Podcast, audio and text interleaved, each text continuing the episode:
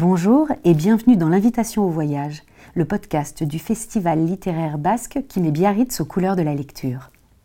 Parce que Biarritz et le Pays basque sont liés à l'océan, il était naturel que l'invitation au voyage en explore toutes les facettes. Dans cette série de podcasts, nous vous emmenons au large pour une excursion littéraire. Je suis Claire Borodra et aujourd'hui c'est moi qui vous emmène en voyage. Je vais vous lire le journal de voyage dans les Pyrénées de Victor Hugo, 1843. 25 juillet. Je ne sache point d'endroit plus charmant et plus magnifique que Biarritz. Il n'y a pas d'arbres, disent les gens qui critiquent tout, mais il faut savoir choisir, ou l'océan, ou la forêt. Biarritz est un village blanc à toit roux et à contrevent vert posé sur des croupes de gazon et de bruyères dont il suit les ondulations.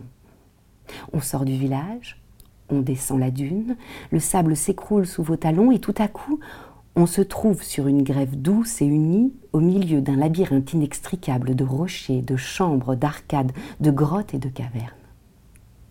Étrange architecture jetée pêle-mêle au milieu des flots, que le ciel remplit d'azur, le soleil de lumière et d'ombre, la mer d'écume, le vent de bruit. Je n'ai vu nulle part le vieux Neptune ruiner la vieille Cybèle avec plus de puissance, de gaieté et de grandeur. Toute cette côte est pleine de rumeurs.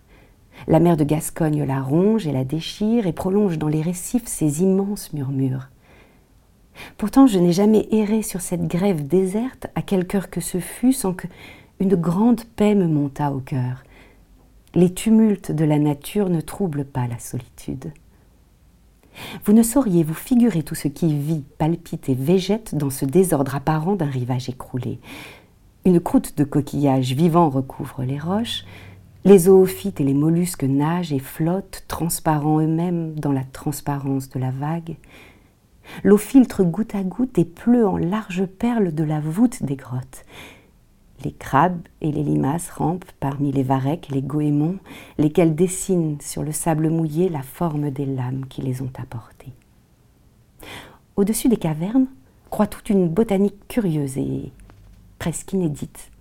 L'astragale de Bayonne, l'œillet gaulois, le lin de mer, le rosier à feuilles de pimprenelle, le muflier à feuilles de thym. Il y a des anses étroites, ou de pauvres pêcheurs accroupis autour d'une vieille chaloupe, d'épaisse et vide, au bruit assourdissant de la marée qui monte ou descend le poisson qu'ils ont pêché la nuit. Les jeunes filles, pieds nus, vont laver dans la vague les peaux des chiens de mer, et chaque fois que la mer blanche d'écume monte brusquement jusqu'à elles, comme un lion qui s'irrite et se retourne, elles, elles relèvent leurs jupes et reculent avec de grands éclats de rire.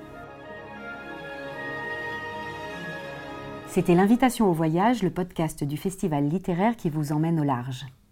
Retrouvez notre programmation complète sur notre site l'invitationauvoyage.fr. À bientôt pour de nouvelles excursions littéraires.